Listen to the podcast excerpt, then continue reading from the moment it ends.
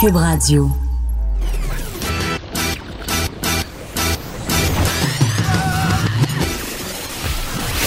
Pour elle, il n'y a jamais de mauvaise question. Les effronter. Avec Geneviève Peterson.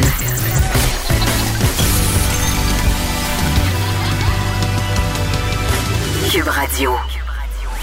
Salut tout le monde, j'espère que vous allez bien. Évidemment, on continue notre programmation spéciale COVID-19. C'est euh, le jour 2 hein, pour les enfants qui n'ont pas d'école, ben, le jour 3 en fait. Et là, euh, chez nous, je commence à déjà malheureusement à ressentir la grogne. Mes enfants qui sont tannés d'être dans la maison, euh, qui commencent à s'impatienter. Et là, mes enfants qui suivent aussi l'actualité, pas le plus petit de 5 ans, mais la plus vieille de 13 ans, forcément, lisent les nouvelles et là, ce matin, euh, une nouvelle qui les a fait fortement réagir, c'est cette annonce euh, hier euh, de François Legault. Pas vraiment une annonce, mais plutôt il répondait aux questions et il a dit que ça se pouvait fortement, et d'ailleurs, moi, c'est ce que j'ai toujours pensé, je suis pas la seule, que la fermeture des écoles pourrait se prolonger beaucoup plus longtemps que les deux semaines tout d'abord annoncées. On parle de deux mois. On parle même que ça serait possible selon les différents scénarios envisagés. Je vous rappelle quand même qu'en ce moment, le gouvernement, son rôle, c'est d'anticiper plusieurs scénarios. Donc, selon un de ces scénarios-là, les écoles, les établissements scolaires pourraient être fermés jusqu'à l'automne, voire même jusqu'en décembre. Mais là, on sait quand même déjà la province de l'Alberta l'État de New York ont fermé leurs écoles à long terme, possiblement jusqu'en septembre. C'est une possibilité qu'il ne faut pas exclure chez nous. Et je sais que ça stresse beaucoup de parents parce que c'est pas évident de faire du télétravail avec les enfants à la maison. C'est pas évident non plus pour les enfants de devoir rester enfermés à l'intérieur. Je le disais tantôt, c'est drôle les trois, quatre, cinq premiers jours. Mais à un moment donné, le cabin fever nous pogne et les gens veulent commencer à sortir. le beau temps commence à se pointer. Ça va être excessivement difficile de convaincre les personnes récalcitrantes déjà, parce qu'on en a encore des récalcitrants ici au Québec qui ne voient pas l'utilité de rester à la maison. Ce sera difficile de convaincre ces personnes-là avec l'arrivée du beau temps. Puis je pensais aussi aux gens qui n'ont pas l'air climatisés cet été. Sais, je comprends qu'on peut sortir dehors, prendre une marche et tout, mais la tentation de sortir, d'aller dans les parcs va être encore plus grande. Et là, ben c'est ça, pour, pour les, les gens qui, qui, sont inquiets par rapport au retour à l'école, mais je pense que comme on s'en doutait tous et toutes, c'est une possibilité. Et là, j'ai même pas parlé des camps de jour encore, hein? Je suis assez contente d'être cette mère irresponsable qui avait pas encore réservé ces semaines de camp de jour. Je regrette pas. Là, en ce moment, c'est repoussé à peu près partout. Je sais pas qu'est-ce qui va arriver parce que euh, j'imagine pour l'instant les camps de jour doivent garder l'argent des dépôts dans leur caisse parce que quand on réserve pour les camps de jour, évidemment, on nous demande soit de payer les semaines à l'avance ou de faire un dépôt. Donc c'est vraiment quand même euh, anxiogène pour beaucoup de parents.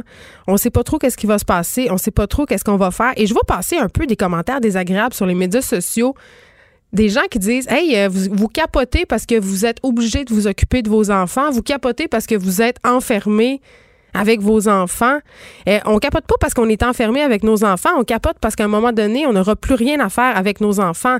Et pour le moment, le ministère de l'Éducation euh, est en train, j'imagine, de se préparer une stratégie d'enseignement en ligne. Je ne sais pas si ça sera le cas parce que comme en Alberta, on a décidé de faire graduer tous les élèves. Par contre, il y aura de l'enseignement en ligne qui se fera. Ça sera pas le cas ici, en tout cas pas, pas pour le moment. J'imagine qu'on est en train de se préparer, mais il faut dire que le Québec est en retard euh, quand même de quelques années par rapport euh, à, l'enseignement en ligne, euh, à la vidéoconférence aussi. Oh, on va tout de suite euh, écouter la conférence. Euh, dans quelques instants, on va aller écouter la conférence de presse de François Legault qui va euh, s'adresser à nous comme il a l'habitude de le faire depuis le début de cette crise-là vers 13 heures. Dès qu'on l'aura, on vous mettra ça. Mais c'est ça. En attendant, on se demande un peu tous et toutes où est-ce qu'on où où est-ce qu'on va se garrocher comme parents? Moi, je j'ai pas la vocation d'enseignante. Je vais vous le dire tout de suite. Là, moi, la perspective de faire l'école à la maison à mes enfants, c'est pas que ça me tente pas là c'est que ça me fait peur un peu. Je me demande comment je vais m'y prendre. Je me, demande comment je vais faire pour les faire conserver leurs acquis. Et j'ai vraiment un fort doute à savoir si on est capable ou non de le faire, c'est-à-dire euh, de mettre en place une structure scolaire qui se tient d'ici la fin de l'année. Puis j'ai tendance à penser que d'ici la fin de l'année, si les enfants apprennent rien, je veux dire dans le sens où apprennent rien du cursus scolaire. Là, si on n'a pas un programme prédéfini pour leur enseigner à la maison, j'ai quand même pour mon dire, là, il reste trois mois d'école. On peut faire passer les apprentissages à travers le quotidien. On s'en va euh, directement écouter la conférence euh, de presse de François Legault. De personnes qui sont infectées au coronavirus. Donc, c'est une augmentation de 31 par rapport à, la journée précédente. Parmi ces personnes, il y en a six qui sont hospitalisées, dont quatre aux soins intensifs. Malheureusement, on a un premier euh, décès au Québec. Euh, c'est une personne âgée qui euh, vit dans l'anodière. Je veux évidemment transmettre toutes mes sympathies à la famille pour proches de cette personne. Je veux aussi vous dire que toutes les mesures ont déjà été prises pour retracer toutes les personnes qui ont été en contact avec cette personne qui est décédée. On a actuellement 3600 personnes qui sont sous investigation, 5200 qui ont eu un résultat euh, négatif. Maintenant, on va augmenter aujourd'hui notre capacité à 3000 tests par jour et d'ici vendredi, on va augmenter à 5000 tests par jour on a assez d'équipements, incluant les écouvillons et euh, toute la capacité d'analyse des laboratoires pour euh, augmenter donc ce nombre de tests. Euh, vous dire aussi, je sais qu'il y, a eu des délais d'attente qui étaient un peu longs au 811.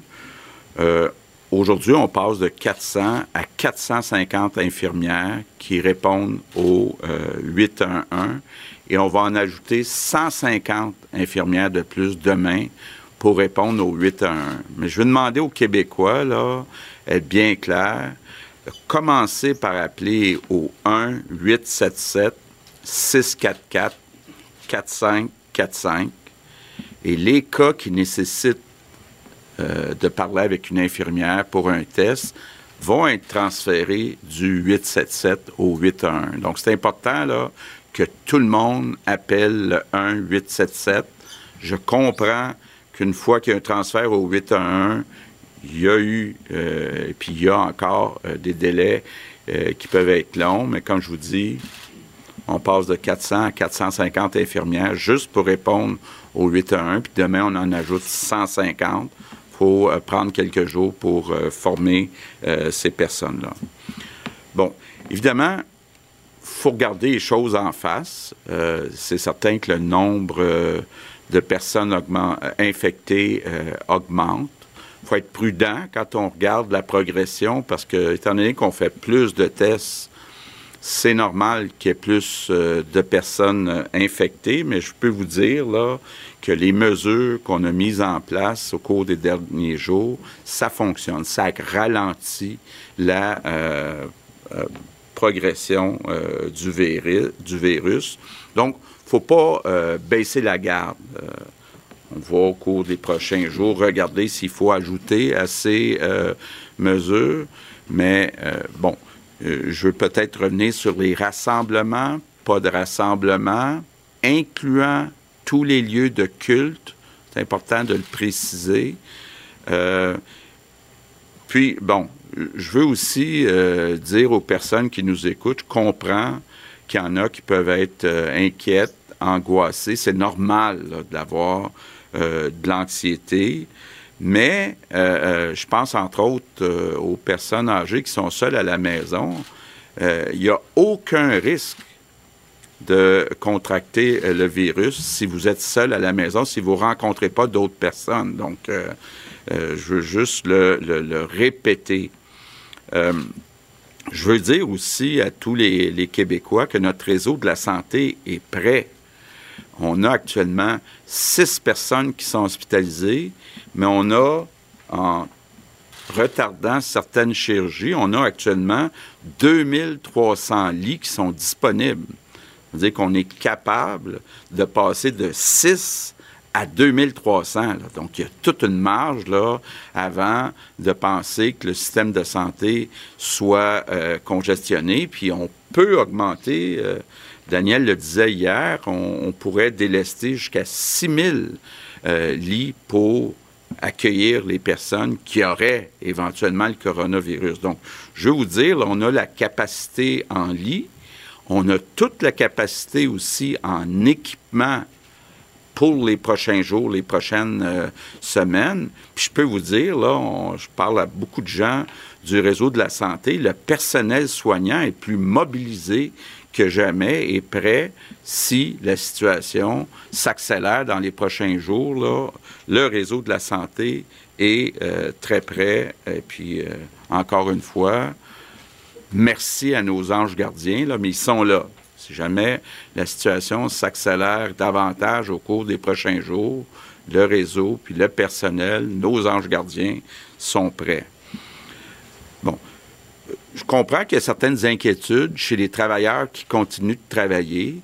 Euh, par contre, c'est important que la société continue de fonctionner, qu'on continue à produire les biens, les services, euh, surtout ceux qui sont euh, plus essentiels. Donc, on a des bonnes discussions avec le docteur Arruda à, cet effet-là. Ça se peut que les consignes euh, euh, ajoutent euh, des fermetures au cours des prochains jours, mais pour l'instant, on a besoin de vous autres. Donc, je veux lancer aujourd'hui un message à tous les travailleurs, travailleuses. faites attention à vous. Restez toujours à un ou deux mètres des autres personnes, de vos collègues de travail. Bon, maintenant, euh, j'ai euh, vu tantôt euh, les mesures qui ont été annoncées par le gouvernement fédéral. je suis content de, voir ces mesures. C'est une bonne nouvelle. On va aider les individus. On va, le gouvernement fédéral va aider les entreprises. Et le gouvernement fédéral a réussi à avoir une entente avec le gouvernement américain pour que les personnes euh, ne circulent plus à la frontière. Ça inclut évidemment les touristes, tout en ménageant les biens. Il faut que les biens continuent de circuler. Puis le gouvernement américain est d'accord avec ça. Oublions pas qu'on est encore en hiver, donc beaucoup de fruits et légumes qui viennent des États-Unis, beaucoup de médicaments qui viennent des États-Unis. Ça, c'est sous contrôle, mais n'aura plus de touristes américains qui vont entrer au Québec. Donc ça, c'est une très bonne nouvelle.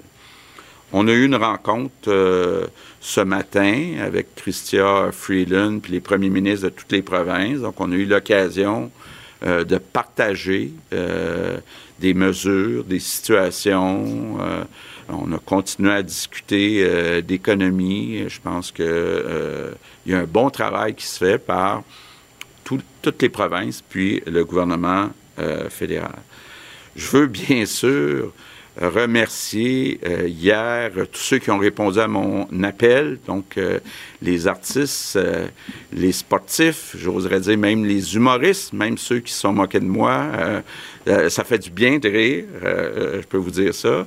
Et puis, continuer les messages. Il faut continuer à rejoindre le plus possible tous les Québécois, incluant les jeunes puis euh, de dire d'être prudent, puis de ne pas faire de rassemblement. Donc, euh, je veux sincèrement vous euh, remercier. J'ai été impressionné par la solidarité, là, puis j'étais chez moi hier soir, très content de voir ça sur les médias sociaux. Donc, un énorme merci. Don't tell me. Évidemment, euh, le premier ministre Legault qui remercie les artistes. un appel euh, qui a résonné fort hier. On en aura deux euh, par ailleurs très, très bientôt pour vous, Émile Bilodeau et Jonathan Roberge qui ont répondu à l'appel. Mais tout d'abord, une nouvelle, un premier décès au Québec vient d'être annoncé. C'est une personne âgée dans l'anneau d'hier. le premier ministre aussi qui a réagi aux mesures annoncées par le gouvernement fédéral plus tôt en matinée. On le sait, les travailleurs, les entreprises euh, émettent des inquiétudes. Donc, on se réjouit au gouvernement Legault du fait qu'on va aider les individus et les entreprises par toutes sortes de mesures fiscales. Et là, on fait un retour rapide. Je veux juste vous dire qu'avec Vincent Dessoureau tantôt sur les coups de 14 heures, on va décortiquer qu'est-ce qui vient de se passer. On va décortiquer aussi plus amplement les nouvelles mesures fiscales annoncées par le gouvernement Trudeau. Euh, bon, aussi, euh, évidemment, est intervenue cette entente entre le gouvernement américain et le gouvernement canadien concernant la frontière. Je crois que beaucoup de gens attendaient ça. On s'assure, par contre, que les biens et les denrées continuent à circuler. C'est très, très important. Par ailleurs, à parté, euh, l'UPA a fait une conférence de presse ce matin que j'ai jugé, euh, bon, en tout cas, un message un peu maladroit. On émettait des inquiétudes par rapport aux travailleurs saisonniers qui viennent, on le sait, en grand nombre cet été et ils doivent venir. Ils, viennent, ils étaient aussi d'avant pour cueillir euh, fruits et légumes. Et là, à cause de, la fermeture, entre guillemets, des frontières, ils ont émis des inquiétudes pour les écoles, pour les récoltes, pardon, cet été. J'ai trouvé ça un peu trop, un peu maladroit, un peu faire de la petite politique en ce moment. Là. Je, je trouvais que c'était pas un bon timing. Pour euh, l'UPA, si on revient euh, aux annonces de François Legault, il parle évidemment des tests. On augmente notre capacité à 3000 tests euh, par jour. D'ici vendredi, on en aura 5000. On augmente aussi les effectifs au 811. Rappel important quand même, c'est important d'appeler au numéro qui nous ont donné là, pour faire suite aux difficultés que connu le 811, le 1877 644 4545 avant d'appeler le 811 parce qu'on veut vraiment bien déterminer si on a besoin de parler à un infirmier ou à une infirmière pour euh, faire le test. Et évidemment, on a tenu à souligner que oui, le nombre de personnes infectées va augmenter, mais il faut relativiser. On fait plus de tests, donc logiquement, il y aura plus de personnes infectées. Le premier ministre Legault se, se fait rassurant sur les mesures elle fonctionne. Euh, on revient aussi sur les rassemblements. On insiste sur les lieux de culte. Faut pas aller se réunir dans les lieux de culte. Et euh, bon, il a fait un petit, euh, une petite allusion à l'anxiété. C'est sûr qu'en ce moment, beaucoup de personnes sont anxieuses. C'est adressé aux personnes âgées qui sont peut-être en train un peu de, de paniquer tout seul à la maison. Si vous êtes seul à la maison, si vous n'avez pas de contact avec d'autres personnes, c'est impossible que vous attrapiez la COVID-19. Donc, à un moment donné aussi, il faut faire attention à pas trop sombrer dans la peur. Je sais que c'est facile en ce moment.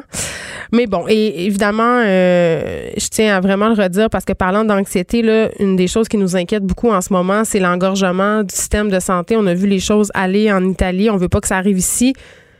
François Legault s'est fait rassurant. En ce moment, il y a six hospitalisations, 2300 lits disponibles. On a une marge avant que le système soit congestionné. Et évidemment, comme je vous disais, on va revenir euh, sur vraiment plus en détail sur ces annonces-là plus tard avec Vincent Dessoureau. Allons tout de suite parler à Émile Bilodeau qui est en ligne. Émile Bilodeau, auteur, compositeur, interprète, parce que plusieurs artistes ont répondu à l'appel du premier ministre Legault hier qui leur demandait de sensibiliser les jeunes. J'ai trouvé ça drôle de la part de M. Legault parce qu'il a reconnu qu'il était un mononcle. il a dit, écoutez, moi je sais que je suis pas cool, je sais que je suis plus cool, fait que je vais me servir un peu des gens que les jeunes euh, trouvent cool pour euh, faire passer mon message. Bonjour Émile.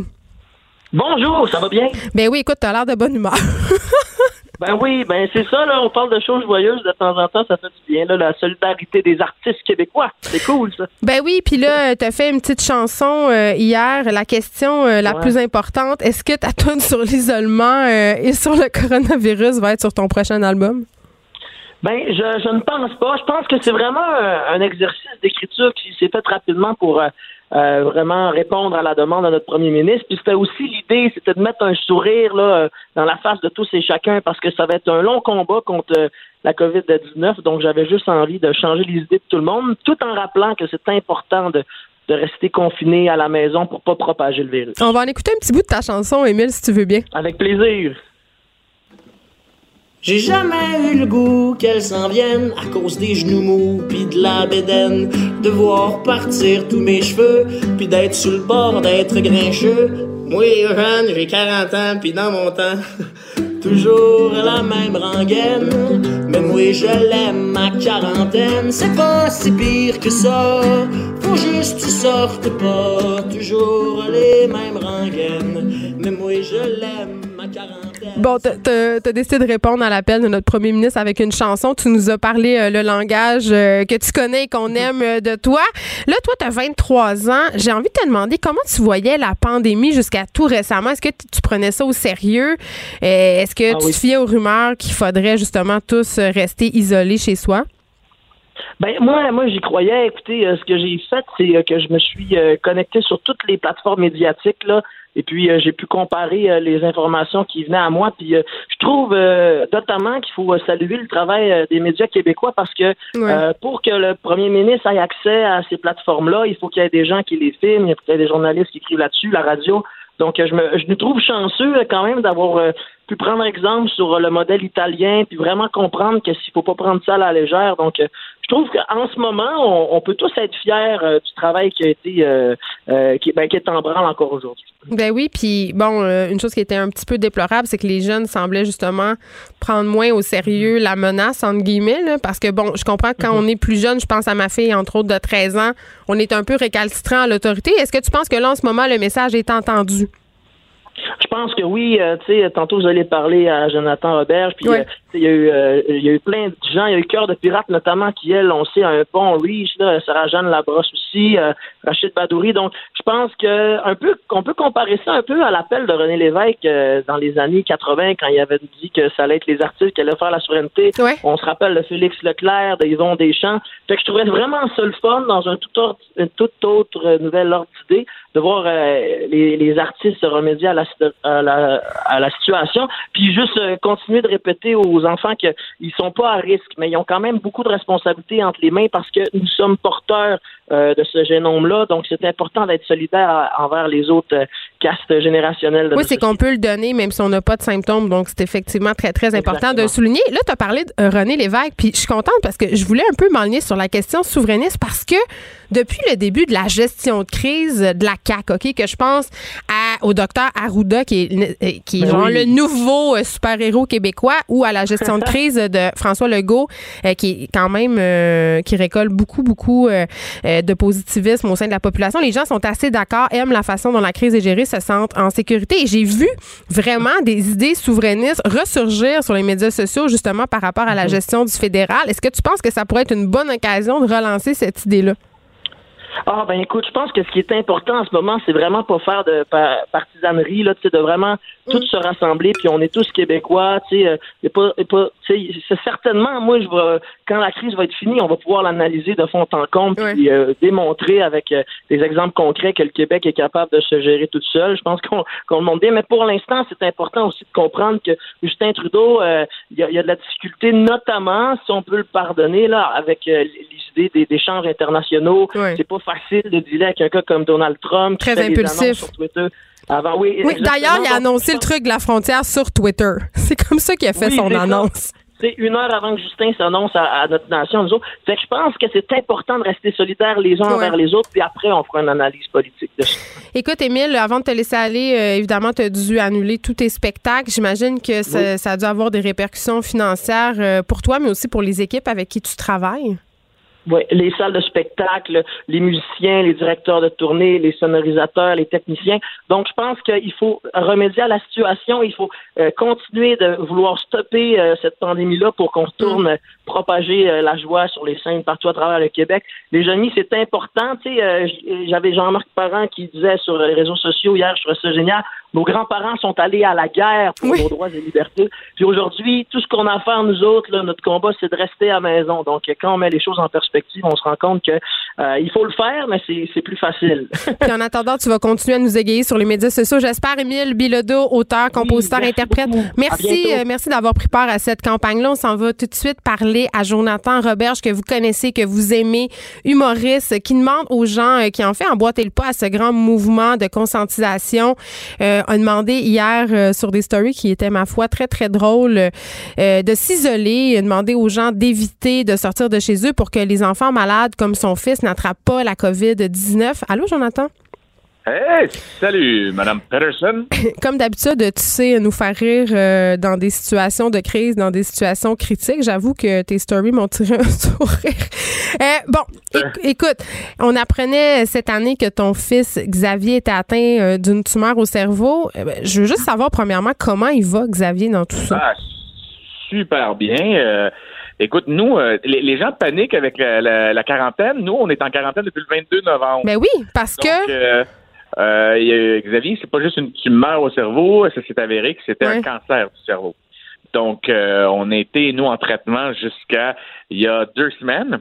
Et puis, la semaine dernière, Xavier était tout content de retourner à l'école. Il peut être en contact avec tout le monde, recommencer son équipe de hockey. Fait que le lundi, sa vie a repris. J'ai recommencé à travailler lundi dernier.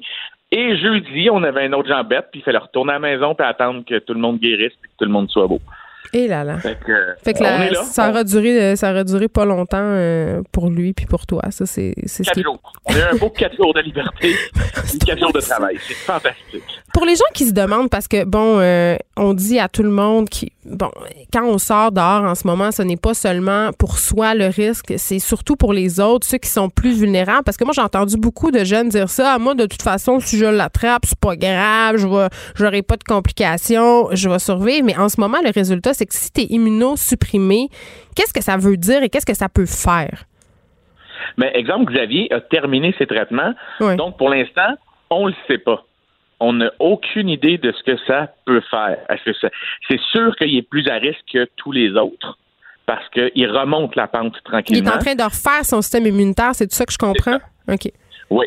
Euh, et, et son système immunitaire n'avait pas tant été affaibli parce que c'était de la radiothérapie qu'il avait fait, mais il y, avait- il y a quand même un cancer dans son dans, dans son système. Donc, Hmm. euh, on- et nous, fin avril, on va avoir les résultats des prochains, des prochains tests. On fait des tests à tous les deux mois, euh, dorénavant. Hmm. Là, on, est dans le mystère total. Nous, on est dans, une brume épaisse à ne pas savoir exactement ce qu'il en est.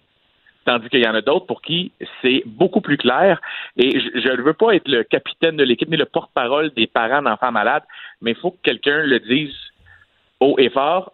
Présentement, l'égoïsme de certains, le, fait qu'ils ne réfléchissent pas euh, au, au mouvement collectif. Oui, qui continuent à vivre vivre. leur vie. Là, moi, j'ai quelqu'un qui m'écrit en ce moment, Jonathan, il me dit, un auditeur me dit, pas seulement les jeunes qui continuent à sortir, je viens de passer en avant du Dollarama et du Walmart et les gens entrent et sortent comme si de rien si n'était. C'est effrayant. Ces gens-là, euh, malheureusement, euh, et tu sais, je ne vais pas pitcher une roche tout de suite. Je vais me dire. Attends tantôt. moi, je, je- je suis toujours. Comment? Attends, on va attendre tantôt pour la roche à la fin de l'entrevue. Oui, oui, pour vrai, euh, oui, oui. Je vais attendre quelques jours encore. Je me dis, c'est pas tout le monde, des fois, qui peut comprendre l'ampleur d'une situation. C'est pas tout le monde qui a la même, la- le même réflexe. Moi, il y a, il y a quatre jours, là, je, je vais te l'avouer, j'ai fait, oh boy, là, le monde panique. Puis il y avait encore un ami Je pense qu'on a, on tous passé par là, non? On- un peu oui. minimiser le déni. Là. Ça, je pense qu'on on a tous commencé On par. tous fait. Ouais. Donc, il y a du monde qui comprennent plus rapidement que d'autres. Et présentement, on dirait qu'on est dans une période tampon. Ouais. Je pense qu'il y a du monde pas quick quick qui réalise pas tout de suite ce qui se passe. Puis dans quelques jours, ils vont faire oh shit. Mais l'affaire, c'est que le, le quelques jours qu'ils vont avoir attendu, c'est que ça met en risque des gens qui, justement, ont des systèmes immunitaires plus faibles, des gens qui sont à risque. Ça veut dire mes parents, tes parents, les leurs, leurs parents à eux, Hmm. et, et, et leurs- et nos grands-parents, et surtout les enfants malades. Tout le monde va dire, ah, garde tes enfants chez vous. Fine, c'est ce qu'on a fait, nous. Là. Il y a le- le- à part le samedi, où justement mon fils me dit, je peux juste sortir deux minutes, tu sais, comme aller jouer au hockey dans le rue avec mon ami, puis tu vas-y, gars, vas-y, boy, là, vous êtes juste vous deux, puis euh, go, euh, les deux, vous mettez des gants, vous, vous touchez pas, puis vous jouez au hockey. Puis on sait que l'autre enfant est pas malade, mais c'est ça. À un moment donné, les, les, on peut pas non plus empêcher les enfants d'être des enfants, mais c'est difficile de leur faire comprendre. euh, puis ça sera un des sujets qu'on aura tantôt, comment respecter les consignes. Tu sais, mon fils de 5 ans, il comprend deux minutes, puis après ça, il se remet les doigts dans le nez. là. On s'entend? c'est normal aussi, je veux dire. Et tu sais, moi, je- comme je vous dis, euh, je- on a, je sais pas comment l'expliquer, on n'a pas une longueur d'avance, on n'est pas, pas- mais nous, depuis le 22 novembre, c'est ça notre vie, être, ne pas sortir. Vous avez de ne l'expérience. en contact avec les gens. On a de l'expérience. Là, là, nous, là, désinfecter toutes les poignées de porte, je fais ça depuis que je sais que mon fils est malade puis qu'il est en traitement. Je Mm. nettoie constamment tout. C'est pas tout le monde qui peut venir chez nous. T'as un virus, tu viens pas chez nous. Je fais que ça paranoïer depuis depuis déjà quelques mois. Pour moi, c'est juste on continue puis on va laisser le temps aux gens de comprendre l'ampleur de la situation puis ils vont ils vont demander ils vont faire comme hey shit je peux je peux tuer du monde euh, Ouais. en étant innocent. Puis tu fais, ben oui, on, on est là, on, on est dans une période de crise puis faut que le monde se réveille que je parlais avec une maman que sa, sa petite fille est malade puis je, je veux pas la nommer parce que mais mais tu sais sa fille est en, est en traitement de chimio, elle est tout jeune et malheureusement peut- tu sais sa fille pogne une grippe, ça peut être fatal, tu comprends? Ben, je comprends très bien. De, et, de voir du monde sortir dehors encore en disant Moi, je m'en sac.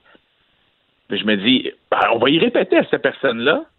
Puis à un moment donné, il va falloir peut-être être plus drastique, puis qu'il y a des employeurs qui arrêtent d'exiger des, des billets de médecin, là. Puis qu'à un moment donné, tout le monde mette sur hold. ben, on dirait qu'en ce moment, euh, j'ai comme les deux mains sur la tête en faisant Hey, il y a plus de monde cave, je pensais. Ben, ouais, on est-tu vraiment étonné, en tout cas? ça, c'est moi. Ben, ça. Mais, Non, mais tu sais, quand tu fais, il y a du monde cave, mais là, on Ouais. est en train de se dire là, on le voit, là. Ouais. Ouais, ils sont peut-être plus caves, je pensais. C'est des enfants malades, puis le gars, il s'en sac.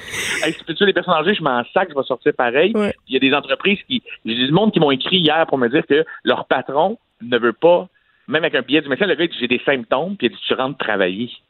C'est inconcevable, à mon sens. Avant de te laisser aller, Jonathan, j'ai envie de te demander, parce que, bon, évidemment, tu es humoriste, tu nous avais annoncé une tournée la dernière fois que tu es venu. Ta blonde est travailleuse autonome, elle n'est pas prio d'un Ouais. café. Là, euh, financièrement, l'inquiétude, puis pas juste chez vous, là, nous, on, on est dans le milieu artistique, il y a beaucoup de personnes qui sont en panique. Mhm. Comment ça vous affecte? Euh, écoute, t'as bien beau avoir le meilleur budget au monde, t'es jamais prêt à avoir un enfant malade. Hum, quatre c'est pas épouvantable. fait que, Mais oui. euh, moi, ça a fondu comme, euh, comme une crème glacée au soleil. là. Je veux dire, j'avais des placements, j'avais de l'argent, j'avais plus, plus, grand-chose. Et je m'apprêtais le jeudi à recommencer à faire des spectacles. Et puis, tout est reporté. Et ma blonde a fermé son café. Donc là, on fait bon, ben, on va vivre ces miettes qui restent, puis on est content des nouvelles qu'on a entendues aujourd'hui, disant que qu'ils vont venir en aide aux travailleurs autonomes. Je dirais, qu'est-ce qu'on fasse d'autre? On n'est pas tout seul, c'est juste que, comme je te dis, on avait une longueur d'avance, oui, sur certaines affaires, mais nous, ça fait quatre mois qu'on on n'a pas d'aide financière avec un enfant malade, puis on est Mm. travailleur autonome, puis on s'arrange. Fait que, tu sais, j'ai bien beau avoir une face populaire, donné, puis avoir eu, été super on se connaît en dehors, là, je- tu sais, je suis quelqu'un qui est super gros à ses affaires financièrement, qui avait qui, qui a fait attention, qui, que j'avais beaucoup d'argent de côté, puis de monnaie, tu fais Ouais, ça va vite, ça va très, très vite. Eh, que ça va vite. Le monde, j'avais six mois, moi, de, de coussin de pigiste, puis je te garantis que six mois, c'est pas Ben, c'est ça. Puis en même temps, je suis conscient euh, aussi que avoir de l'argent de côté, c'est un privilège. Parfois, c'est une question de choix, mais parfois aussi, il y a des gens qui n'ont pas des revenus assez élevés pour s'en mettre de côté. ça. Ces gens-là, en ce moment, ils sont en train de capoter et d'être. paniquer très- bien Ben oui, ouais. et puis en ce sens-là, on décortiquera les mesures annoncées par le gouvernement fédéral tantôt avec Vincent Dessureau. Merci, Jonathan Robert, de nous avoir parlé. On va vous souhaiter tellement bonne chance pour la suite. Arrêtez de sortir la gang et lavez vos poignées de porte, c'est ce que je dirais. Merci beaucoup. hey, je t'embrasse virtuellement. Oui, vraiment. mon ami. Fais attention à ta famille, à toi. Puis euh, on- on- à la fin de l'été, d'après moi, là, tout le monde va être dehors en train de pique-niquer, puis on va revivre les années folles des années 20 après la Grande Guerre, mais à notre façon. I wish. Bye, Jonathan. Geneviève Peterson, la seule effrontée qui sait se faire aimer. Vous écoutez Les effrontés. Bon, dans toute cette histoire de coronavirus, de confinement, d'anxiété, il y a des parents qui sont séparés, qui vraiment ont du fil à retordre avec leurs ex respectifs. Pension alimentaire, garde partagée, les conflits familiaux à l'ère de la COVID-19, c'est un sujet qui inquiète beaucoup de gens. Là, ça va être vendredi, là, hein? Ça va être pour beaucoup d'entre nous l'heure du changement de garde et je le sais que ça vous stresse. J'ai fait un statut Facebook à propos de cette situation-là cette semaine et j'ai eu beaucoup de réponses, beaucoup de messages privés. Ça se parle aussi sur les groupes de parents et je me suis dit, je vais inviter Maître Sharon Otis que vous connaissez bien et on va essayer un peu de dépatouiller tout ça, de savoir qu'est-ce qu'on peut faire juridiquement pour s'entendre quand les deux parents ne sont pas capables d'en venir à des conclusions similaires en ce qui a trait aux règles de confinement? Maître Sharon Otis, qui est avocate spécialisée en droit de la famille. Ben, Maître Otis, bonjour. Oui, bonjour. Écoutez, quand même, c'est assez incroyable. là, euh, Puis c'est plate d'en- de, de dire ça, mais depuis le début de cette affaire-là, moi, j'ai une pensée spéciale pour les parents séparés. Tu sais, ceux qui s'entendent pas, là. Ceux qui sont. Ben, bien évidemment. Oui, Euh, ben- Ceux qui s'entendent, ça va bien, mais ceux qui, qui ne s'entendent pas, euh, bien évidemment, j'ai pris connaissance là, de votre post sur euh, Facebook et bien évidemment, euh, vous n'êtes pas la seule là, à, à- à lever le, le- le flag, comme on dit, en disant regardez, voici, là, moi, j'ai de la difficulté parce que l'autre parent ne semble pas euh, ne pas euh, ou, ou tente en tout cas, paraît s'en, paraît s'en se foutre un peu, là, en, bon québécois, des règles euh, de, de confinement, etc. Donc, elle est là la problématique. Cependant, si on a un jugement qui mentionne que l'échange doit être fait, il doit être fait, OK?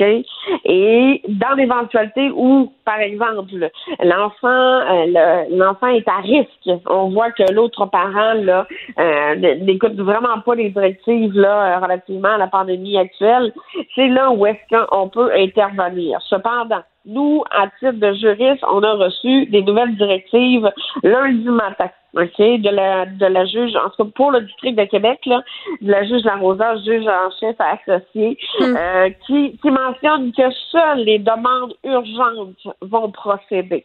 Mais oui, parce qu'on le système de justice en ce moment au Québec est ralenti et on le comprend très bien. Là, c'est pas le temps de faire des demandes indues à la cour. Euh, je, voudrais même pas ralentir, je voudrais pas presque arrêter. Ben oui. Seulement les, les, les urgences, on parle d'injonction, on parle d'ordonnance de sauvegarde en matière familiale. Là. Euh, par exemple, là, si la, la vie euh, de- ou la santé, la sécurité de l'enfant est compromis, là, à ce moment-là, on peut procéder par ordonnance de sauvegarde en disant regardez, voici là, euh, mon enfant, vo- voici ce que l'autre parent fait. Moi, je demande à ce que euh, l'enfant, à tout le moins pendant la période de pandémie, euh, parce que vous comprenez qu'une ordonnance de sauvegarde, généralement, c'est pour une durée de 30 jours. Donc, euh, de faire quelque chose. Mais il y a aussi la fameuse pension alimentaire aussi qui inquiète les gens. Hein? Ben oui, parce que là, en ce moment, euh, on va donner un exemple bien, bien concret. Là, partons de moi. Si, mettons, moi, je suis le parent payeur, OK, puis je dois, euh, je sais pas, à mon ex, 500 dollars par mois, je perds mon emploi et tout d'un coup, ma capacité de payer cette pension-là, on le sait qu'au niveau de la justice, pour qu'il y ait une révision de la pension alimentaire, c'est aux 12 mois. Là, il y a bien des gens qui vont stresser, là. Ben, ça, c'est certain. Mais sauf que euh, il faut, dans la mesure du possible, OK? Je comprends qu'un parent perd son emploi. Il y a beaucoup de mises à pied actuellement Ben oui. l'envers. Donc, si c'est possible, euh, ce qu'on demande, là, euh, c'est de payer directement en ligne euh, auprès du ministère du Revenu parce que c'est le ministère du Revenu, c'est la branche du percepteur des pensions alimentaires qui va gérer ça. Mais Et pour payer, il faut avoir de l'argent, évidemment Pardon? Pour payer, il faut avoir de l'argent, maître Otis. Oui, oui, oui, oui. C'est la base. Si on n'a pas, oui, je, je vous dis dans la mesure du possible. Ouais.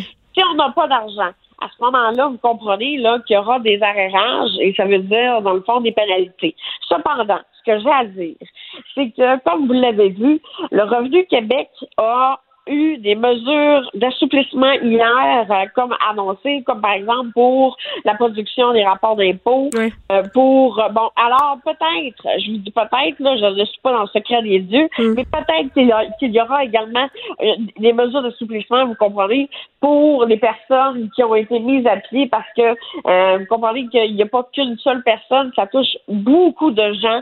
Alors, mais cependant, ne faites pas la gaffe dans l'éventualité où vous avez un peu de sous et que vous êtes en mesure de, de payer une partie au moins là, de la pension. Oui, il faut montrer sa bonne foi, là. payer- Oui, mais ne faites pas la gaffe de payer directement à madame ou à monsieur, OK, par Pourquoi? bancaire ou parce que à ce moment-là, le percepteur des pensions alimentaires, le temps qu'il reçoive l'information, le temps qu'il traite l'information, qu'il enlève les arrérages, etc., il y a deux solutions. Soit qu'on paye en ligne pour éviter les contacts, bien évidemment, en raison de la pandémie à Revenu Québec, ou on s'en va directement à la banque, à son institution financière, pour faire un versement au percepteur des pensions alimentaires, mais ne faites pas ça parce que, bien évidemment, il y a des fois où est-ce que les gens, euh, faut, vous comprenez, si les gens étaient tous de bonne foi, je n'aurais pas d'emploi, OK? Donc, euh, ça va être la parole contre la sienne, etc.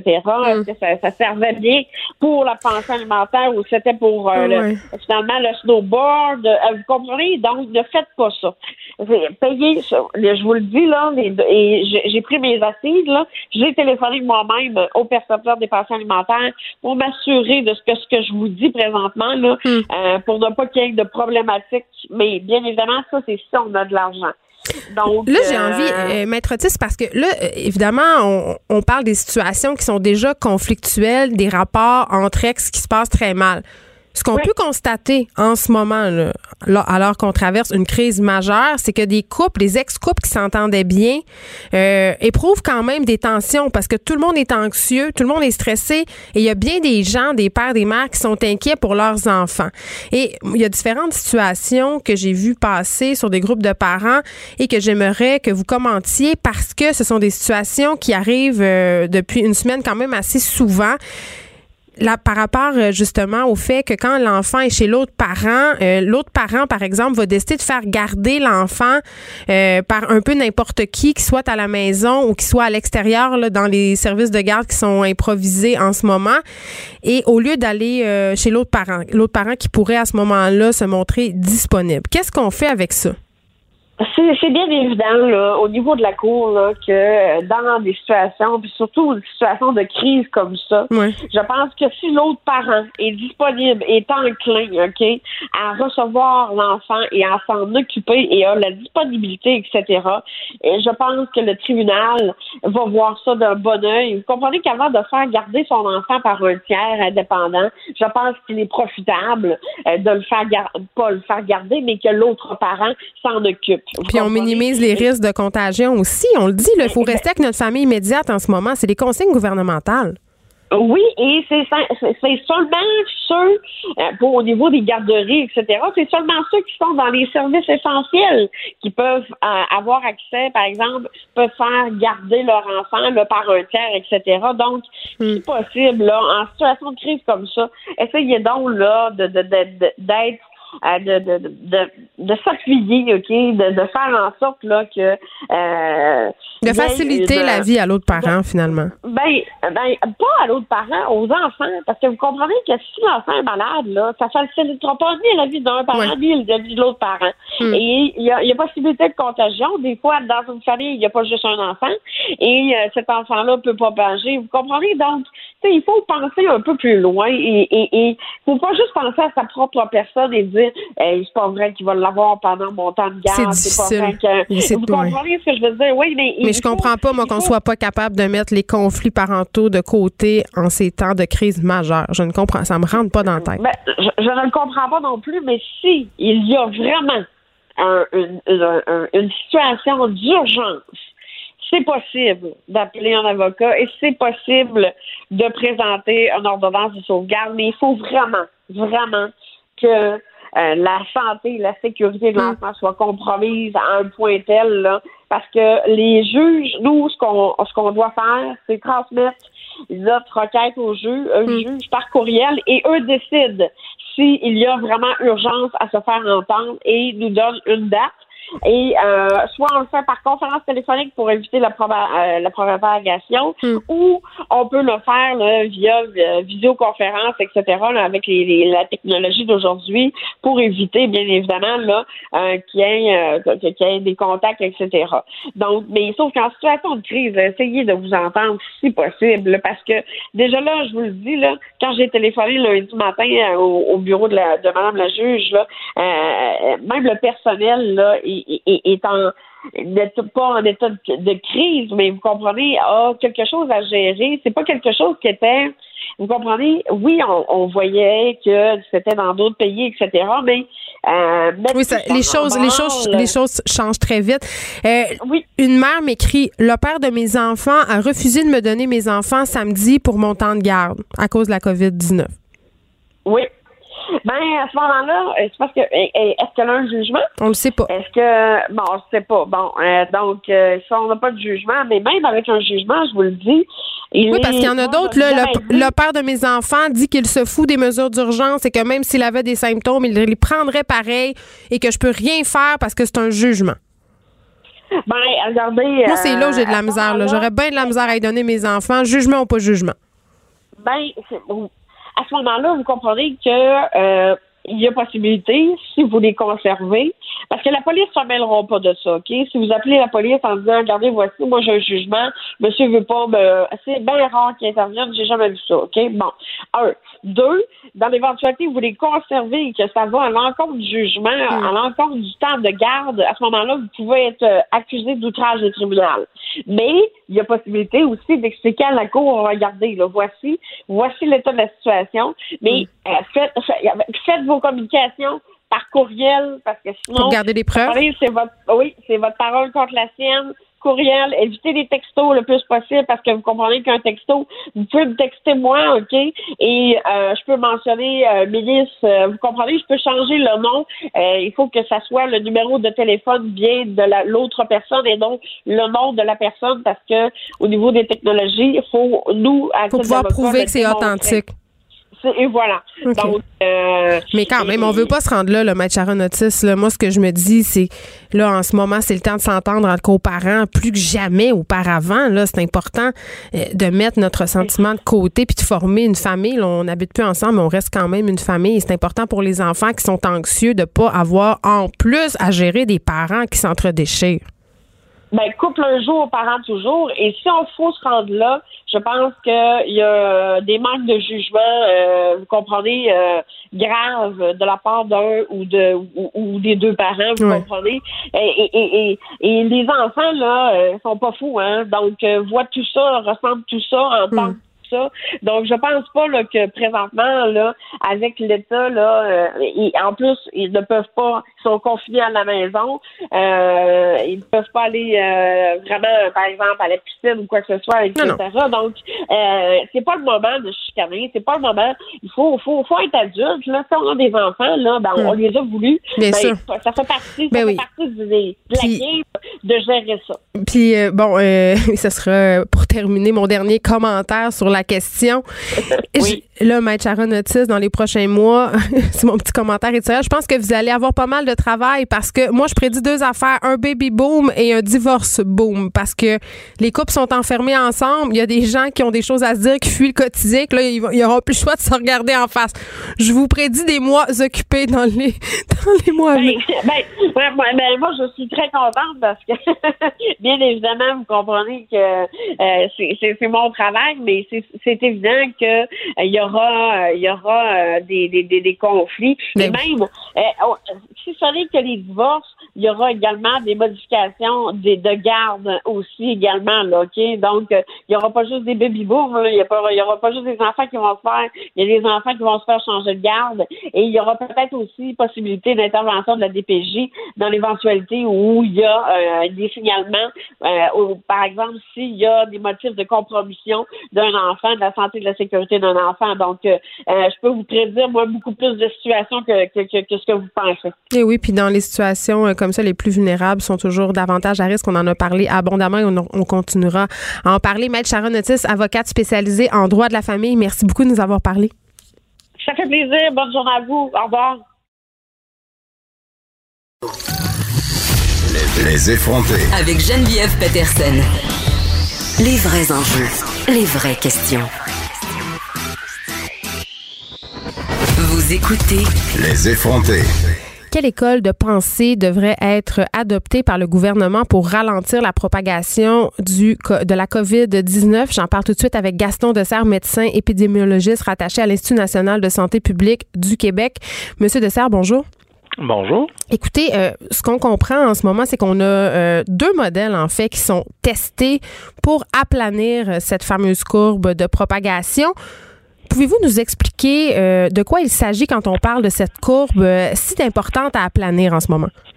Bon, en fait, je pense que vous faites référence à un article qui a été publié hier, dans lequel on, ce sont des modélisateurs mathématiques qui ont essayé de dire comment va euh, se, je dirais, se dérouler l'épidémie mm. euh, selon deux approches. Une qui essaye de réduire la transmission euh, le plus possible, l'approche qui a été prise en Chine, en Corée, dans, à, à, Taïwan et dans les pays là, qui ont effectivement réussi à réduire considérablement l'ampleur de l'épidémie.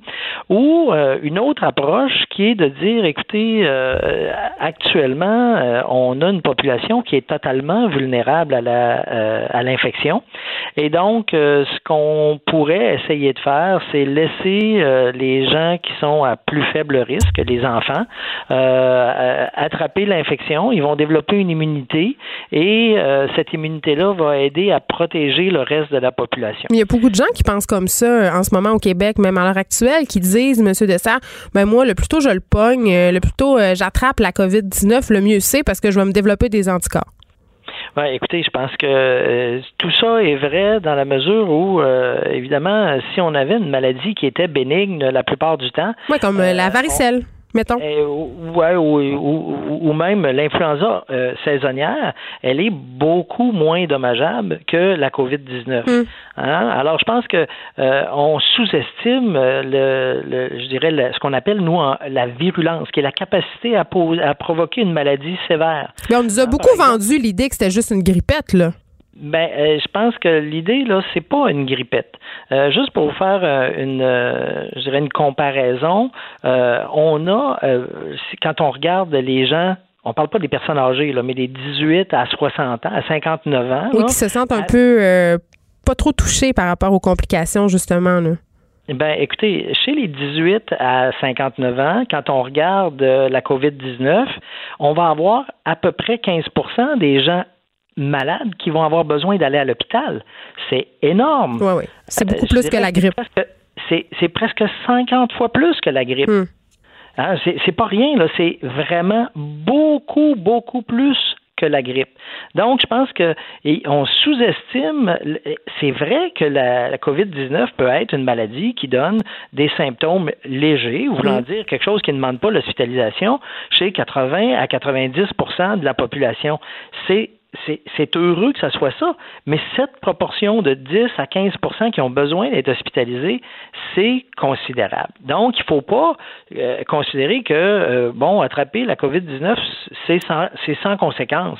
Euh, pour le 10 à 15% qui a besoin d'être hospitalisé, c'est loin d'être sans conséquence. Donc, je pense que euh, quand vous me parliez de ces deux approches-là, évidemment, c'est des approches qui sont discutées de façon théorique, là. Hmm. Et euh, c'est euh, c'est euh, clairement euh, l'approche de dire on va laisser euh, j'allais dire, brûler l'infection euh, chez les, les personnes qui sont à moins haut risque euh, pour protéger le reste de la population, c'est une stratégie qui, euh, en théorie, peut avoir l'air intéressante, mais même en Mais c'est ce qu'on a fait là, en Angleterre. Non, c'est pas ce qu'on- qu'ils ont fait en Angleterre. Je pense que c'est une des théories qui, euh, qui, qui a été mise sur la table pour discussion, mais euh, je pense que quand on regarde la stratégie adoptée par l'Angleterre, je pense qu'ils sont en train de réviser leur Ben, approche. mais au départ, il c'est- était plus dans cette idée de laisser sortir les gens pour développer l'immunité. En fait, je peux pas vous dire le- quelle était l'intention du gouvernement britannique parce que je suis pas en Grande-Bretagne, je connais pas exactement les discussions qui ont eu lieu, mais clairement, euh, c'est une stratégie qui est extrêmement dangereuse.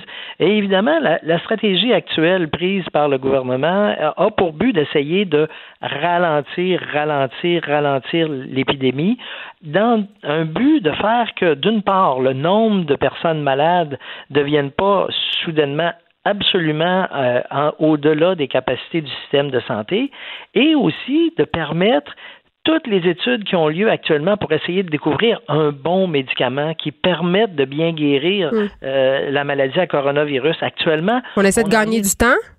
Exactement, mais on gagne pas du temps juste pour l'immunité, on gagne du temps aussi, puis je vous dirais presque principalement pour trouver un bon traitement. Parce que ça, dès qu'on va avoir un bon traitement, on va être tellement plus en voiture pour s'occuper des malades.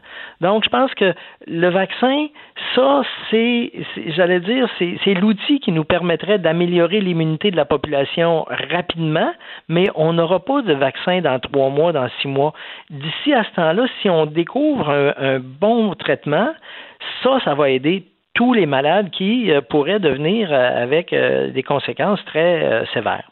Puis ça va prendre combien de temps avant qu'on ait accès à un vaccin? Il y a des gens qui parlent qu'on commence à tester, à isoler en tout cas des parties du virus en Chine, mais on parle de 12 mois, de 18 mois. Mais je vous dirais, euh, bon, vous avez lu les nouvelles comme moi, euh, il disait qu'il commençait à tester à Oui. Seattle euh, un, un vaccin. Il y a des dizaines de- d'équipes qui essayent de développer différents produits. On ne sait pas lequel va être le plus efficace. On ne sait pas lesquels. Vous savez, quand on, on- on développe un premier produit, on va le tester chez les animaux pour voir est-ce que chez les animaux, ça a l'air d'amener une protection. Mm. Si ça amène pas de protection chez les animaux, euh, évidemment, euh, la probabilité que ça, Ça amène une protection retenu, chez ouais. les humains, Mm. elle, elle est pas forte. Mais si on, on amène une protection chez les animaux, ben on pourrait avoir des surprises qu'effectivement, ça amène pas de protection chez les humains. Donc, toutes ces phases-là, il faut les faire pour réussir à voir euh, qu'est-ce qui euh, qu'est-ce qui fonctionne, qu'est-ce qui fonctionne pas. Et ça demande du temps. Alors, je pense que c'est c'est ça le temps qu'on essaye de, de, de j'allais dire, d'acheter Mm. avec les stratégies actuelles, de dire il faut pas que l'épidémie j'allais dire 100 balles, fasse qu'on se ramasse avec un, euh, un nombre très élevé d'individus qui veulent rentrer à l'hôpital en même temps.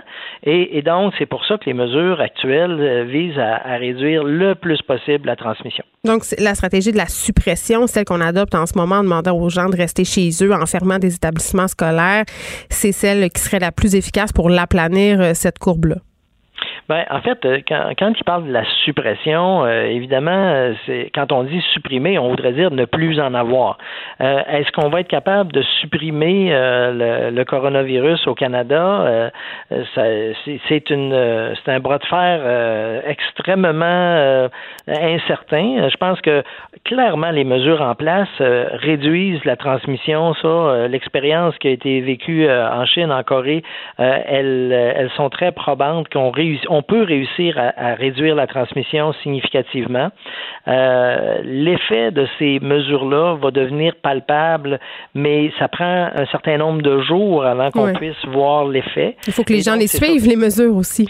Il faut que les gens les suivent. euh, les suivent. Est-ce que euh, le suivi actuel est euh, à 100% Je pense qu'il y a personne qui s'illusionne là-dessus. Par contre, il y a quand même clairement une réduction là, des, des mouvements dans la Mm. population. Je pense que les gens euh, écoutent pour euh, la plupart euh, les recommandations qui leur sont faites. Et donc, euh, à cet égard-là, euh, on peut s'attendre à ce que euh, effectivement ça réduise beaucoup la transmission et qu'on voit le nombre de cas. En fait, le nombre de cas qu'on va détecter euh, dans les prochains jours sont des cas pour lesquels souvent l'infection s'est faite avant même l'annonce des mesures. Hmm. Alors ces cas-là, ils sont en incubation actuellement. On peut pas les prévenir avec les mesures actuelles. Donc on- pendant les prochains jours, on va continuer à voir le nombre de cas augmenter, mais c'est pas dû au fait que les mesures marcheront pas. Non, c'est dû au fait qu'on teste davantage, bien sûr. D'une part, qu'on teste davantage et qu'on teste maintenant Hmm. des gens qui ont été infectés avant l'instauration de ces mesures-là. Et donc, ce qu'on découvre, c'est ce qui existait avant l'instauration des mesures et l'impact des mesures, ben, on, on- on- un peu partout, là, on voit ça. Euh, quand on trouve quelqu'un qui est malade, euh, on teste, on le dit, ah, vous êtes malade aujourd'hui. Quand est-ce que vous avez commencé vos symptômes? Ben, la personne a commencé ses symptômes 5, 7, 10 jours avant. Donc là, euh, c'est sûr que ce délai-là entre l'identification du cas et le début de ses symptômes, euh, c'est évidemment un délai qui va se refléter dans ce qu'on va mesurer euh, dans les prochains jours, qui va refléter donc ce qui s'est passé avant l'annonce des mesures. Très bien. Gaston Dessert, médecin épidémiologiste rattaché à l'Institut national de santé publique du Québec. Il faudra s'attendre à un pic, si on veut, de personnes euh, positives au test de la COVID-19 pour voir les choses se stabiliser davantage par la suite si on maintient les mesures euh, qui sont mises de l'avant par nos gouvernements. Merci beaucoup de nous avoir parlé. Ça m'a fait plaisir. Bonne journée. Geneviève Peterson, la seule effrontée qui sait se faire aimer. Vous écoutez Les effrontés. Le risque de contracter le virus. COVID-19. C'est le moment de notre mise à jour sur la situation du coronavirus avec Vincent Dessureau. Vincent, premier décès au Québec. Oui, euh, on s'y attendait quand même. C'était une question de temps, mais ça a été confirmé dans les dernières minutes lors du point de presse, en fait, euh, de François Legault et son équipe. Donc, premier décès au Québec alors que le bilan a monté. Euh, donc, c'est la première fois quand même qu'on avait cette triste annonce à faire. On peut écouter le premier ministre. Malheureusement, on a un premier euh, décès au Québec. Euh, c'est une personne âgée qui euh, vit dans l'anodière. Je veux évidemment transmettre toutes mes sympathies à la famille, aux proches de cette personne. Faut dire, on a donné peu de détails sur euh, la façon dont cette personne-là a contracté le virus, mais ce qu'on comprend de, euh, des mots de M. Arruda euh, de la santé publique, c'était que c'est une, une dame qui a été euh, infectée par quelqu'un qui revenait de voyage et non pas une dame qui revenait de voyage. Alors, ça rappelle l'importance pour les gens qui reviennent de voyage de respecter l'isolement volontaire parce que visiblement, c'est ce qui a causé euh, l'infection du côté de cette dame-là euh, qui, a, qui, en est, qui en est décédée. Le bilan, donc, au Québec a monté. On parle de 94 euh, cas. Euh, c'est quand même une hausse parce que de, de- la journée d'hier, on a donné, donné un chiffre, mais qui était qui datait de la veille. Et là, pour comprendre, il faut comparer 24 heures par 24 heures. Et là, dans le dernier 24 heures, c'est 31 cas supplémentaires. Donc, on voit que euh, on ajoute toujours un peu plus de cas chaque jour. Euh, Mais c'est normal aussi, là. C'est Il normal. l'a bien précisé, M. Legault, tantôt. Absolument. Lui, autant que M. Arruda, on, on- on dit il faudra du temps avant qu'on voit cette courbe s'aplanir en raison de l'efficacité de nos mesures. D'ailleurs, je vais vous faire entendre M. Sur cette courbe et le fait qu'il faut être patient parce que le résultat, on va le voir sous peu. C'est avec ça qu'on va retarder, aplatir la courbe. Je vous demande véritablement, comme le premier ministre, de continuer la bataille. Et il faut comprendre qu'une mesure qu'on met en place, ça prend 12 jours avant de voir l'effet sur la courbe. Ça ne veut pas dire que parce que demain on aura plus de cas qu'aujourd'hui ou une quantité plus grande en termes d'augmentation par rapport à hier qu'on a perdu la bataille. C'est très important donc que les mesures qu'on met en place, qui sont très contraignantes, et on le sait, sont nécessaires encore. Bon, alors nous préparait un peu à ce que les prochains jours, on a encore des, des hausses importantes. Oui, parce qu'on voit toutes sortes de tableaux farfelus circuler sur les médias sociaux, des, cap- des calculs qui n'ont aucun sens. Il faut faire attention. Oui, il faut faire attention. On s'attend à ce qu'il y ait un effet. là. C'est normal qu'on ne le voit pas là, mais veut, veut pas. euh, on est arrêté là, presque au Québec. Donc, euh, on devrait voir les fruits de ça sous peu. Euh, dans les autres bonnes nouvelles, on sera en mesure d'ici vendredi de faire 6000 tests par jour pour le coronavirus. Donc, on va vraiment multiplier presque par, fait, euh, par 5 la capacité de faire des tests. Alors, les délais ne seront plus là. On verra d'ailleurs une hausse de cas reliée à ça, l'augmentation des tests. 100 150 infirmières sont ajoutées au service du 811. Tu as connu les délais? Oui, bon, moi, j'ai attendu 9 heures.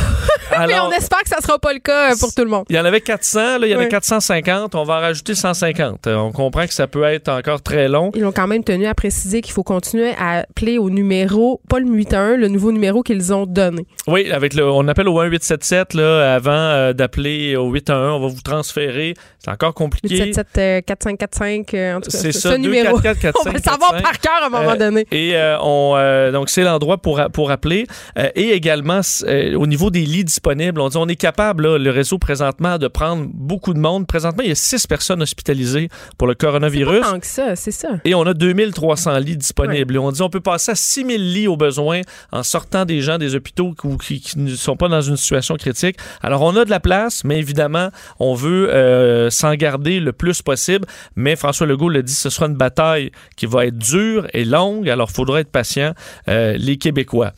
On parle du Québec, mais la situation ailleurs dans le monde, euh, c'est difficile. Les chiffres, entre autres, Geneviève, en Italie font peur. là. On vient d'annoncer l'ajout de 4200 cas en une journée en Italie et Ils l'ont échappé, eux 475 autres, là. décès. Euh, presque ça. On est rendu à 500 décès dans une journée. C'est le pire bilan euh, dans un seul pays en une journée. Même au plus profond de la crise, la Chine n'avait pas ce taux-là euh, de, de décès. Donc, on parle de plus de 3000 décès présentement. C'est 213 000 cas à la grandeur du monde. L'Italie domine avec, fait à la- après la Chine, là, mais 35 000 cas. L'Allemagne, on parle d'une forte augmentation aussi, 2600 cas de plus. Dans les pays qui, ont, qui sont dans les, euh, les quatre chiffres, là, donc de hausse, euh, l'Italie, 3500 cas par jour, l'Allemagne, 2600, l'Espagne à 2000 et les États-Unis et l'Iran autour de 1200. Alors, on voit que pour ces pays-là, la tendance est, euh, est pas très bonne. Et les histoires, entre autres, à Brescia, là, une des villes au nord de l'Italie, euh, c'est désastreux. là. on dit qu'on croule sous les malades carrément. C'est là où tout a commencé, euh, par ailleurs. En Lombardie, donc vraiment Ouais. au cœur de l'épicentre euh, européen. Et euh, on- c'est- la catastrophe dans ce coin-là. Alors évidemment, on veut pas se rendre là. Et c'est pour ça que ce qu'on fait aujourd'hui pourrait nous empêcher d'être là dans quelques semaines. Parlant de chiffres, il y a la bourse qui dégringole. Oui, euh, c'est reparti euh, dans le rouge, même si Donald Trump a fait des annonces aujourd'hui. Ça n'a pas rassuré euh, les marchés. Dow Jones, moins 9,5 Hey. Au point où on a dû encore stopper les marchés aujourd'hui pour la quatrième fois Pour en 15 l'espace de- minutes? du- pour Ouais. 15 minutes, le temps que tout le monde se calme. Mais euh, ce sont, les gens ne sont pas plus calmes après 15 minutes. 15 minutes, ce c'est pas beaucoup comprend. de temps. Et la statistique, je pense, du jour, euh, c'est sûr que les ennemis de Donald Trump vont, vont se plaire à la, à la noter. Maintenant, le Dow Jones est, à son, est plus bas que lorsqu'Obama a quitté le, le- en 2007, en 2017. Le 20 janvier 2017, lorsque euh, euh, Donald Trump a pris les rênes du pays, Le Dow Jones était à 19 700. Ensuite, c'est vanté euh, de cette hausse fulgurante. On est à 19 200 présentement. Euh, le Dow Jones, TSX également en baisse de 9% Le pétrole aussi qui chute. Alors, c'est vraiment euh, où est-ce que ça va s'arrêter, cette chute-là? Ben, on se le demande. Et ça inquiète beaucoup de gens. Il y a le fédéral aussi qui nous a aujourd'hui fait des annonces pour sauver l'économie canadienne. Ça inquiétait bien des gens, les travailleurs, les entreprises aussi. Vaste programme. C'est 82 milliards, Geneviève, qui vont être déployés en soutien pour venir en aide aux Canadiens aux entreprises canadiennes. Donc, euh, je vais essayer de vous résumer ça le plus simplement, ce qui est annoncé à la fois au début par euh, Justin Trudeau, euh, en gros, là, et ensuite précisé par Bill Morneau, le ministre des Finances. Donc, enveloppe, 27 milliards, entre autres, versés directement aux travailleurs et aux entreprises. Un autre 55 milliards disponible au moyen du report temporaire de l'impôt qui a été confirmé tantôt, alors 1er juin et jusqu'au mois d'août pour payer. Donc, 1er juin pour la déclaration et le mois d'août pour payer. et là-dedans, on parle d'un programme qui va indemniser les Canadiens qui ne peuvent pas travailler parce qu'ils sont placés en quarantaine ou en isolement et qui n'ont pas d'assurance emploi. Ça, c'est 900 dollars aux deux semaines que vous pourrez avoir pour une durée maximale de 15 semaines. Évidemment, il y a des gens là-dedans qui, c'est pas parce qu'ils sont euh, en quarantaine qu'ils n'ont pas de travail, c'est qu'ils n'ont pas plus de travail. Alors ça, pour ceux qui sont sans emploi, les travailleurs autonomes, par exemple, qui n'ont pas d'assurance emploi, auront maintenant l'allocation de soutien d'urgence, un montant de 5 milliards de dollars versés euh, dans ce programme-là, qui va être à détailler là, dans les prochains jours. D'ici quelques semaines, on pourra déployer, envoyer les premiers chèques. Alors, ce sera à surveiller. Salaire également pour les petites entreprises. Le gouvernement va vous aider à payer vos employés d'une hauteur de 10 là, pour euh, le salaire horaire pour que les employeurs gardent leurs employés, là, alléger un petit peu la facture pour eux.